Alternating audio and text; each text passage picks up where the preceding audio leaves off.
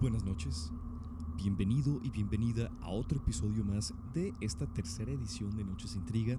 En un episodio muy especial, digamos que va a ser de los pocos que va a estar enfocado meramente en el ámbito paranormal que alberga en este lugar, en esta prisión tan famosa que es Alcatraz. Y que de hecho el buen muchacho Miser llegó a visitar esa prisión. Hola, ¿qué tal? Muy buenas noches. Y me cuento muy bien porque la verdad, eso es un tema que le vamos a contar tanto historia, eh, tanto horror como anécdota que yo le voy a contar, pero me refiero, como ya les comentó, yo visité la isla y créanme que no se siente muy bien una vez que vayan ahí. Y los que han visitado ya sabrán a lo que me refiero. Entonces, pues, ahorita le vamos a comentar todo este aspecto de lo que va esta isla de Alcatraz. Excelente muchacho. Y sí, como tú mencionas, eh, hace ratito, previo al podcast, me mandaste unas fotografías de aquel viaje que fue ya, ya tiene bastantes años, de cuando viajaste allá. Sí, en 2015. 2015, de cuando viajaste a Alcatraz. Y créanos que de, a ti que nos escuchas, que de solamente ver la imagen de la pura isla donde está Alcatraz, da muy mala espina, da muy mal rollo. Ahora imagínense estar ahí, el puro hecho de pisar ese, ese lugar, la pura sensación que te da. Y otra cosa que... Eh, sí, es muy fea. O sea, literalmente al momento... O sea, al momento de que yo cuando pisé la isla la primera vez, eh, créanme que ya se sentía ahí, te entra una sensación ya, ya con eso ya rara. Y mira, como lo platicamos hace ratito, la simple historia de lo que pasaron los criminales, de lo que se hacía en Alcatraz cuando estaba activa, dejando de lado las cosas paranormales que se dicen que siguen ocurriendo y que ocurrieron, la simple historia de Alcatraz fuera de ese lado paranormal, créanos que es de horror, es de terror. Y ahorita te vamos a platicar por qué.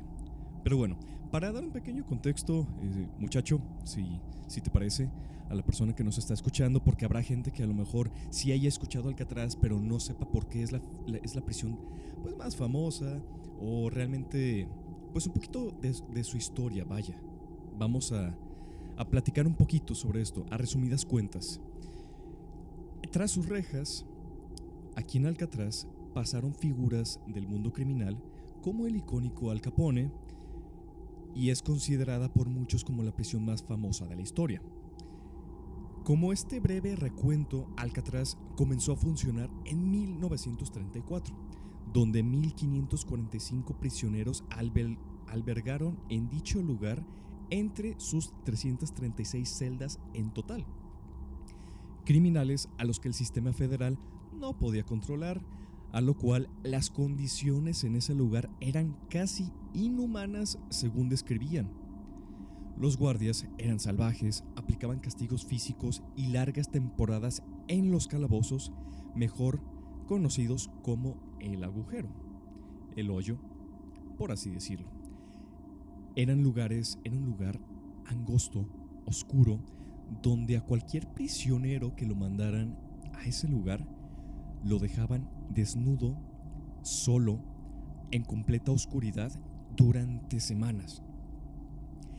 El aislamiento aquí en Alcatraz era permanente, por lo que no podían interactuar ni siquiera, se menciona, durante las comidas y había muy pocas actividades recreativas. Ante tanta tensión, ante un ambiente tan pesado, ante tanta energía tan fea, tan fuerte, entre los prisioneros, entre los internos, comenzaron automutilaciones e intentos de suicidios. En pocas palabras, quien pisara Alcatraz, la vida le sería arrebatada de una u otra forma. Ante los oscuros eventos transcurridos en Alcatraz, realmente es muy difícil o casi imposible de imaginar que no pueda existir algún tipo de extraña energía. Entonces, cuéntanos, muchacho, toda tu experiencia para poder relacionarla con historias sobre ciertos sucesos que dicen ocurrir entre celdas hasta la fecha y que incluso no solamente entre celdas, me lo mencionaste hace poquito, en la propia zona de Alcatraz. desde que entras a la isla es cuando está, tiene la sensación ahí ya rara. Y cuando entras al, a la cárcel, o sea, al, al edificio como tal, es cuando ya sientes, uff, no, no, no, no. El lugar sí es bastante alto, o sea, es una isla como tal, ya saben, la prisión más famosa del mundo que ha habido. Y pues, eh, como saben, yo por lo menos en ese tiempo cuando yo fui, ahí te decía en ciertas cárceles donde los fugitivos que escaparon, eh, qué es lo que hicieron, qué, qué usaron, cómo fue su estrategia, todo eso, o sea, todo eso te lo hice. El hecho de que mm, prácticamente nadie, o sea, de hecho literal, nadie puede escapar. En primera, en ese tiempo había tiburones blancos. En segunda, el mar estaba en alta temperatura. Ya con esos tipos de datos y aparte, prácticamente eh, la isla estaba la élite de la élite de la, de la ley, vamos a decirlo así, porque prácticamente se sobrepasaban con los con este con los prisioneros, pero es que sí. Entre comillas había ley, porque dentro de estas normas que existen en las cárceles para los prisioneros, para que su comportamiento mejoren, puedan salir libres, hagan sus tareas, digamos que aquí no había normas en Alcatraz. No, digamos que no, por eso es que por eso hubo muchas torturas, tal, y aparte que el ambiente desde ese entonces, y por lo menos cuando yo fui en el 2015, es muy pesado. Y pues una de esos lugares más famosos, pues eh, hay diferentes tipos de bloques, el A, B, C, D, y bueno, el más famoso es el D. Y hay algo oscuro relacionado con el D, sobre todo el D14. Si de por sí el hecho de solo pisar como tal la zona de Alcatraz, el ambiente ya se siente, como te lo explicaba Miser, ya se siente muy feo, ya se siente muy pesado, todavía es mucho peor la sensación. Y todo parte, te lo mencionábamos al principio, de que si no es que el más famoso caso de todo lo que existe aquí en Alcatraz de sucesos paranormales. ¿Por qué? Bueno, todo comienza una noche en la que un interno, un prisionero, descansaba. Estaba hasta donde se podía mencionar de tranquilo en su zona y cuando despierta entre la oscuridad ve unos ojos rojos brillando intensamente que lo observan. El prisionero empieza a soltar gritos así desgarradores de desesperación, de susto, horrorizado. A lo largo de la noche estuvo gritando toda la noche y los guardias obviamente lo escucharon, pero decidieron no ir con él ni para... Perdón por interrumpir, pero para decir esto, porque cuando estaba allá, es que los letreros, ahí dice este, que cuando se cerraban, o sea, literalmente no iban a hacer caso y está más que claro porque con todas las fechorías que ellos hicieron, eso es como un, es, un castigo y prácticamente es como que, ok, te, te vamos a dejar así solo, te vas a quedar ahí encerrado, te vas a quedar ahí dependiendo si una noche, unos cuantos días, entonces pues eso fue lo que pasó. Entonces, pues está claro que no iban a hacer ni caso ni caso a los gritos. Ahora sí, continúa a lo que vimos. Y efectivamente, porque si ni siquiera podían tener entre ellos algún tipo de contacto, los guardias, ¿por qué razones? Y más durante la noche, cuando se supone que estaban en su, digamos, hora de descanso, más que estar vigilando, entonces, ¿por qué razones ellos iban a tener o se debían de ver en la necesidad de atender a este, a este prisionero que estaba gritando? Entonces dejaron al prisionero toda la noche gritando sin parar. El prisionero estaba gritando y gritando y gritando hasta que a la mañana siguiente los guardias ingresaron a la celda de dicho prisionero y se llevaron una desagradable sorpresa. La primera, que se encontraba muerto. La segunda es que estaba expresando, había muerto con una expresión de horror en su rostro. Y la tercera, que tenía marcas en su cuello. Durante la autopsia revelaron que esa, extra, que esa estrangulación no había podido ser infligida y por obvias razones por él mismo.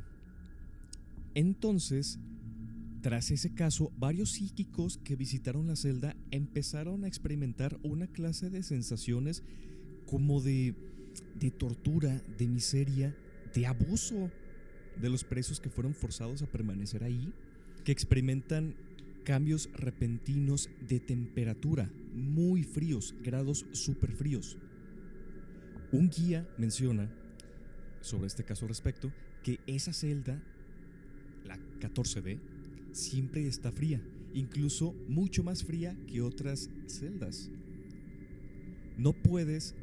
Eh, a esto te, esto te quería hacer la pregunta para si sí, si sí lo experimentaste, que ahorita nos acabas de confirmar, que nos describas como esta sensación, porque el guía dice, este guía dice, que no puedes entrar en esa celda sin una chaqueta.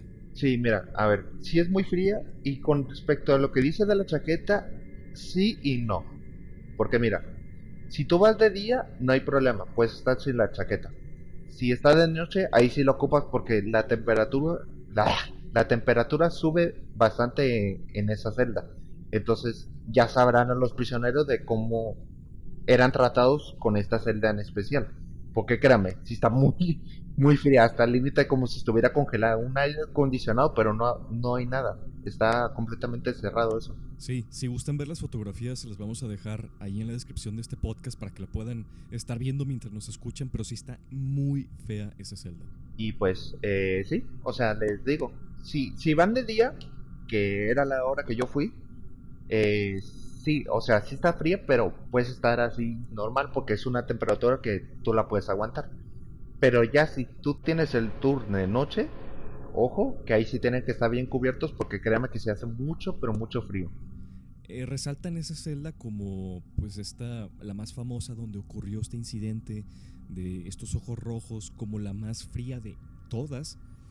E incluso hay un episodio de un programa que se llama Buscadores de Fantasmas, lo mencionamos Ana y yo en el episodio de los barcos fantasmas. En una de sus investigaciones van a Alcatraz y uno de ellos se queda precisamente en esa celda. Uno de ellos, si no me equivoco, porque ya tiene muchos años ese episodio, menciona que sí llegó a ver estos ojos rojos que estaban en la celda, pero no se captó en la cámara. Pero sí lo menciona y al momento de que se empieza a percatar de eso, de estos ojos rojos en la celda, le, pues se comunica con sus otros compañeros porque se encuentra sumamente asustado. Si no me equivoco, también se sale de la celda porque se asusta. Entonces, como que de cierta parte, ajá, como que de cierta forma corrobora que hay algo muy maligno, por así decirlo, en esa, en esa celda. Quién sabe por qué. No sé si se le puede atribuir, eh, Miser, a que era como que el peor lugar de todo Alcatraz. Y por eso, como que atraía energías malignas y, se concentró en ese lugar y por eso se repite ese patrón de estos ojos rojos que hay algo ahí que aparece a quien se le ocurra permanecer ahí. Yo voy de acuerdo porque sí, créanme que esa celda está muy horrible, créanme, o sea, yo lo estoy diciendo con las palabras, pero créanme, si lo siento, o sea, la sensación, no se van a llevar algo bonito. Y yo, hasta yo lo puedo confirmar, sí es la, la persona que yo sentía en Alcatraz esa celda, la de D14, bloque D14. Aquí tenemos una prueba de, pues, más como, como cercana, de que efectivamente se siente, es la peor sensación de todo Alcatraz, ese lugar. Y de hecho tú, tú muchacho, mencionaste ah, antes de empezar con esta, con esta celda sobre el lugar de los carniceros, el lugar de, de la cocina. Justamente hay en, ese, en el cuarto de lavadero, así lo mencionan en, en las descripciones, en las investigaciones, ubicado en el bloque de celdas C, se dice que un hombre llamado el carnicero precisamente fue asesinado en el cuarto del lavadero y algunos reportes indican, no sé si sabías de este caso, pero pasaste por ahí, eh, que ocasionalmente surge, brota un fuerte olor a humo como si algo se estuviera quemando de ese lugar. Y los vigilantes, al tener esta sensación, que ojo, es fuerte como la describen, es una sensación tan fuerte la, la que los vigilantes sienten a tal punto de que sienten que los está sofocando ese humo, vamos a decirlo así, se retiran de ese lugar, vuelven minutos más tarde y dicen que, las, que el área se encuentra totalmente libre de humo o de la sensación. O, o sea, pues prácticamente cuando el olor, o sea, cuando estás ahí es, vamos a decirlo así, como oxidado, es lo que huele. Pero yo no vi eso, más que nada yo vi, y esto se confirma, eh, de que cuando había asesinatos dentro de, la prisión, ha de cuenta que eran muy sigilosos, a tal grado que, ha de cuenta, alguien pasaba, digamos, o sea, pasando normal, como tú pasas, y haya pasado al lado tuyo, ¿no? O sea, como si estuvieras en una plaza, así que pasa gente al lado tuyo, bueno, así, y de repente alguien traía así un... A veces hacían, eh, no sé, usaban tenedores o si agarraban un instrumento o X cosa y asesinaban así rápido. Pues con una cuchara, con una cuchara, perdón, precisamente hicieron el hoyo para escaparse del Alcatraz. Sí, de hecho sí. Y pues ahí en la isla, o sea, los que han ido el día que vayan o X cosas, si quieren buscarlo, sí, ahí dice este donde se muestra el hoyo, cómo escaparon. Obviamente, pues. Sí, como ya le dije, se puede ver eh, todo, todo lo que hicieron los tres fugitivos que escaparon. es lo que siempre se muestra, está las fotos, todo. Y sí, eh, entonces prácticamente a lo que iba, sí. Asesinaban, asesinaban así de rápido y luego nadie sabía nada. Prácticamente se considera como que, ok, activaban la alarma, pero no había manera de, saber quién era. ¿Por qué les digo esto que no había manera? Porque luego, luego los prisioneros eran unos hijos de su... Porque luego escondían lo que usaban o lo dejaban ahí tirado, luego, luego, o sea, en ese momento no sé si... Creo que no, no, no buscaban huellas al respecto, pero por lo menos los asesinatos que hubo dentro, o sea, no se, no se sabe quién era. Así tal. Ah, eso fue. Hasta tal grado fue eso. Sí, fue una tras otra tras otra.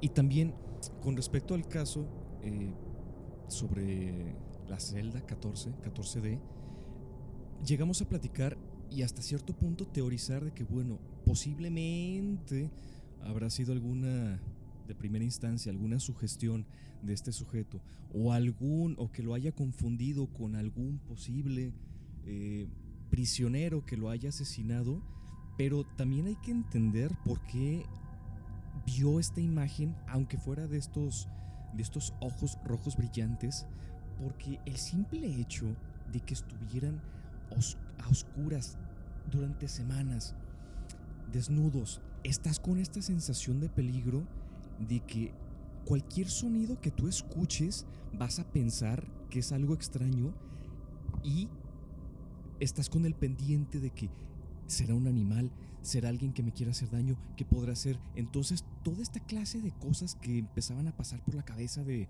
de estos, no solamente de este sujeto, sino que todos los que estuvieron ahí cuentan que vivieron la misma, el mismo tipo de experiencia aterradora. Entonces, toda esta clase de cosas que pasaba por su mente entre la oscuridad era más que obvio que empezara a generarles como alguna clase de, de sugestión y probablemente empezaran a creer que estaban como a quedar locos, que quedaron locos, que empezaban a caer en la locura, pero lo extraño es ese asunto, que posiblemente si haya sido alguna clase, no descartamos que pudiera haber sido algún prisionero, pero lo vemos sumamente complicado y más porque estaban eh, con una alta vigilancia y más en ese lugar que están a oscuras y que haya sido alguna energía rara, algún ser extraño que haya asesinado posiblemente a esta, esta persona.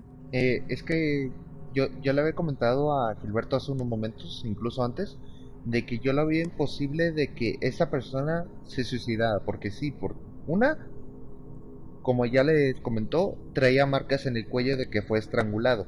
La cara de horror y todo, ¿no? Toda escena. Pero yo lo vi incoherente porque si fuera un intento de suicidio, en primera se soltaría, no habría manera. O sea, al momento de que se esté poniendo inconsciente, se soltaría luego, luego, o poco a poco. No hay, no hay vuelta para atrás, y si se lo hiciera así se quedaría inconsciente. La segunda, que si hubiera sido así el caso, las manos las traía en otro lado, así como queriéndose soltar, pero las tenía dispersas. En cambio, en el cadáver no traía las manos en el cuello. Ya con esos datos como que, oye, obviamente no fue ni intento de suicidio, tuvo que haber sido algo más. Y luego era imposible de que fuera un prisionero o X cosa, porque a fuerzas este bloque de plano es cerrado como tal. Y sí, eh, o sea, no le hicieron caso a este prisionero y así fue, de un momento para otro, en la madrugada. Y volvemos a la misma historia que justamente no solamente ese prisionero, sino que, según dicen, que varios de los que estaban ahí, o más bien los que estaban ahí, vivieron el mismo tipo de historia aterradora que vivió este primer sujeto que hizo famoso, como este caso paranormal, vamos a decirlo así, de Alcatraz. Entonces, digamos que sí, nos inclinamos más como este lado de que pudo haber sido algo más, porque como te dice Miser, como te menciona Miser, es, era casi penetrable ese lugar. Sí, es que, de hecho sí, es que las puertas están de acero todo y no había manera de que pudieran escapar, no, de incluso infiltrarse, porque de hecho está la puerta de la de acero, en primer lugar, y luego encima está una celda. O sea, no había manera, o sea, tiene doble seguridad. Una cosa es que a lo mejor los prisioneros... Y, en primer, y luego ocupaban ocupaban doble llave. Ese también es otro dato que yo desconocía, muchas gracias. Pero una cosa es que los prisioneros pudieran estarse robando eh, qué cuchillitos, qué tenedores, qué cucharas con las que hicieron ese hoyo famoso para la vía de escape, que ahorita vamos a tocar ese tema. Eh, por eso por, eso recalco de que en la cocina, como ya le mencioné, traía todo numerado porque luego si robaban se daban cuenta. Lo que sí es que me sorprende de estos prisioneros cómo escaparon. Yo me imagino que usaron las cucheras que ellos comían. No sé cómo habrán burlado así a la seguridad, porque luego los cuentan, o lo que tengo entendido los contaban. Entonces, a saber Dios, o sea, es increíble de cómo pensaban esos prisioneros. Justamente eso, justamente eso, muchacho. Que una cosa es que tuvieran la suerte y la habilidad de robarse cosas para tenerlos ellos como sus propias herramientas, con esa suerte de que no los capturaran, y otra que ya se fueran hasta ese lugar. Es lo que lo hace todavía más 99% eh, improbable que tuvieran éxito en matar a, ajá, exactamente este, este prisionero. Y más, volvemos a la misma historia. Si todos los que estuvieron ahí repetían ese patrón de historia de horror, que no es el único caso sí fue el más famoso, pero a raíz de este caso más famoso, eh, de bastante horror, vamos a decirlo así, empezaron a surgir más cosas extrañas que los guías, precisamente los guías, durante las noches mencionan que este lugar, Alcatraz, se convierte en un lugar completo, más bien repleto de ruidos, sonidos extraños, provenientes. Ah, eh. Uy, tremenda sorpresa ahí, A ese, a ese caso voy, voy, para darte pie. provenientes de la nada. Y ellos mencionan que toda aquella energía de los prisioneros que estuvieron y murieron sigue concentrada entre esos muros. Un caso que hasta de solo imaginarlo, ponte en contexto, tú estás trabajando ponte en contexto. Estás trabajando, un día está lluvioso, hay muy pocos visitantes, tienes el tiempo libre, por lo que decides caminar.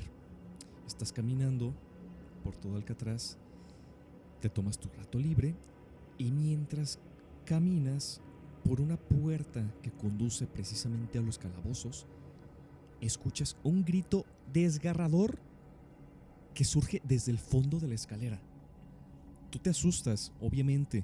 Esta persona corre se dirige a ese lugar y no hay nada. Así lo relata un supuesto trabajador que se llevó esa sorpresa y que voy con esto que Mizar de hecho tiene un conocido eh, que tuvo la oportunidad de pasar una noche en Alcatraz y que se llevó unas imágenes muy muy feas, muy inquietantes. Sí, sí, sí. Bueno, eso es lo que dicen, o sea, en primer lugar, la persona que a mí me llevó a Alcatraz, cuando yo estaba en el bote, sí, me comentó que en momentos de, de la noche, sí se escucha así como personas caminando en los pasillos, todo eso. Entonces, ya en ese momento, la persona que te está llevando te, te quedas como, uff, y sí, o sea, incluso en turno de noche, cuando vas en el bote, te lo van a contar, o sea, es una anécdota como tal, porque literal, o sea, son sucesos que pasan y siguen pasando, por lo menos hoy en día.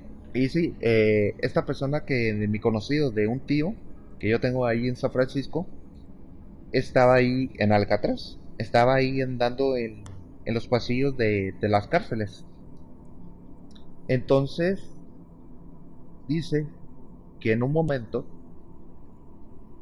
las luces se apagan de uno de esos de, de, de esa casilla de las cárceles y se queda así fundido que siente que sí que no algo que no estaba bien sí se siente feo. Entonces pues se, se dirige él al baño a, hacer sus cosas o sea tratando de despegar la mente de, de eso porque dice que sí estaba muy fuerte y en ese momento, incluso ahí va relacionado, ve que en el baño hay como sombras de personas ahí andando. Y pues se quedó que, que había, había gente ahí, o sea, te quedas porque, o sea, estaba completa oscuridad y se ve la sombra, ¿no? Y cuando se acerca resulta que no hay nadie. Como me lo contó, dice que sí fue una experiencia fuerte y yo lo entiendo, o sea, incluso a mí me lo contaron cuando yo estaba en el bote. Incluso aquí al señor Gilberto se lo comentó de otra anécdota de un guardia. Es que aquí hay sucesos que, que no es ni normal de que sigan pasando. En el bote que te lleva Alcatraz, no en el bote de la cárcel, ¿eh? no lo vayan a confundir. Sí, sí, el bote, o sea, el, cuando, cuando tú pagas el, el de este que es alrededor de un, bueno, cuando yo fui, les estoy hablando, ¿no? Unos alrededor de 20 dólares. ¿Sí? 20 dólares. Que serían algo así como unos 400 pesos mexicanos. Entonces, ya sabrán la cifra. Te toma alrededor de. Dependiendo, unos 15 minutos, 20. Y pues en ese transcurso a mí, a mí me comentó el señor. Entonces, pues ya sabrán. Para que me, para que te comenten ahí incluso antes de llegar, incluso otras anécdotas, incluso ahorita les comenté de mi conocido, del tío. O sea, no, no, es, es un caso... Es, un caso fuerte, lógico, porque el puro ambiente de estar conviviendo con los peores prisioneros de los Estados Unidos, vamos a decirlo así, ya ahí se empieza a generar una tensión horrible. Eh, sí, porque para comentarles un poco, yo también pues, ahí para decirle, ya luego le comentas tú, muchacho. Eh, sí, antes de que se creara como tal toda la isla, de que pusiera cemento, los edificios, lago el faro, todo, los nativos americanos ya desde hace tiempo ya decían que ese lugar estaba maldito. Ya tal cual, desde mucho tiempo antes que estuviera que construyeran todo como tal para que fuera la prisión de alta máxima seguridad, ya decían, ese lugar está maldito, está poseído, no vayan. Digamos que la cuestión de la construcción de Alcatraz fue como la cereza sobre el pastel para terminar como de desencadenar esta, este lugar maldito que ellos, esta maldición que los nativos americanos decían, para que se generaran toda esta clase de sucesos y cosas extrañas en esa zona. Pero ya desde ahí había algo concentrado que lo mencionaban ellos. Entonces, todo mal desde ahí. E incluso hay un puente cerca, más bien en esa zona de Alcatraz, el puente que también le dicen, lo mencionan como uno de los puentes del suicidio, que tú también pasaste por ahí y sentiste algo. Eh, sí, yo, yo, yo, yo, le comenté este lugar a, a Gilberto. Bueno, es el puente Golden, o sea, el famoso, el gigante. Entonces yo pasé por ahí, en una cierta esquina del puente, llegando al San Francisco, se ve una pequeña montaña ahí, incluso. Si pasan ahí, esa leve esquina, créanme que se siente una vibra, voy a decirlo así, pesada, pero pesadísima. Y curiosamente está enfrente de la isla de Alcatraz. Y ahí se hace cada suicidio porque la gente se, se tira para suicidarse enfrente de la isla. ya, ya es más remate de lo que ya le estamos contando cada vez más y más y más. Incluso, otro pequeño dato ya para darte el pie a esto. No sé si, bueno, la gente que no lo sepa, mejor dicho, voy a comentar esto. Alcatraz está abierto determinados tiempos de, del año. Y esto va porque lo, lo están remodelando, tal, tal, tal. Ya que voy con esto que les estoy comentando cuando se hace el turismo. Bueno, porque incluso cuando la prisión antes estaba abierta, cuando, ya, cuando estaban todos los prisioneros como tal, la, la prisión, o sea, Alcatraz, se estaba, se estaba echando a perder toda la isla. Ya con esos datos, de poco a poco, sí, o sea, lo que decía los nativos no, no me acuerde lo que está pasando en esa isla y lo que sigue pasando hoy en día. Totalmente. E incluso para terminar como de mencionar por qué, o sea, qué es lo que sienten estas, estas personas en, en ese puente, eh, hay dos cositas que queremos platicarte que probablemente te, una te pueda haber venido primero a la cabeza, a ti que nos escuchas, y es que una vez que la persona pasa por esa por ese puente, esa zona, de repente tiene esa sensación de esa necesidad extraña de aventarse al mar y por ende se ocasiona ese suicidio. Sienten esa sensación. Nosotros estábamos platicando de que, bueno, probablemente estas personas que lamentablemente se han suicidado en esa zona, eh, por alguna razón mentalmente no hubieran estado bien pero aquí lo que me sorprendió y que me cambió por completo el chip que me mencionó Misar, tú me mencionaste, es que el muchacho es, está, ah, mentalmente está estable y aún así, cuando él pasó, se llenó como de, no una necesidad como de, de aventarse, pero sí que, ¿qué, ¿qué sentiste? A ver, por favor, platícale a la persona solo le, digo así, o sea, como tal sentí la vibra pesada, pero o sea, pesadísima, o sea, que no te sientes bien del cuerpo. Así, es tal cual, no te sientes bien del cuerpo. Es una sensación que justo cuando pasé a eso, o sea, no me sentí para nada bien del cuerpo, pero obviamente no me pasó nada en la cabeza, no recuerdo, o sea, como tal. Y solo eso, cuando salí de, de ese pequeño espacio del, del puente, de, de esa esquinita, ya me empecé a sentir bien de nuevo, poco a poco. Entonces, eso fue lo que yo sentí. Es como una vibra pesada que te está pesando cada vez el cuerpo a cuerpo y te estás sintiendo mal. No sé qué sentirán otras personas, pero yo en mi caso yo sentí eso, que me sentí mal. Pero yo hablo físicamente, no, no otra cosa, ni mental ni nada. Y como dentro de los casos o estas categorías de los casos más sonados, ahora como prueba supuestamente de algo paranormal que se capturó en Alcatraz. Es una fotografía que la vas a poder encontrar en la descripción de Sheila Walsh y Paul Rice. Ellos dos visitaron la prisión de Alcatraz y a través de una pequeña ventana, se los estoy leyendo tal cual aparece. Ah, que se ve una mujer. Esa. Sí, la conozco. Sí, había escuchado de ella, de, de esos rumores cuando fui a San Francisco se me había pasado. Sí, cierto, hay rumores de que de esa pareja, y sí, se, se sigue comentando. Bueno, cuando fui, escuché ese rumor. Sí, sí, sí, sí, cierto. Ahí te va, muchacho, y a ti también, que nos escuchas. No, no es cualquier mujer, es una joven. Y se dice que es... No, sí, cuéntalo, cuéntalo tú, cuéntalo tú. Ajá. Sí, sí, sí, sí. Es una joven. ¿Y qué fue lo que pasó con esta pareja? No recuerdo muy bien cuál de ellos dos eso no importa, pero tomaron una fotografía a través de esa ventana y en ese instante vieron el cuerpo borroso de esta mujer y que uno de ellos dos cuando revisó la, eh, la fotografía volvió a ver la celda, al darse cuenta de que no había nadie y que le preguntaron a los guardias, los guardias dijeron que no, que esa celda no se puede visitar. Entonces,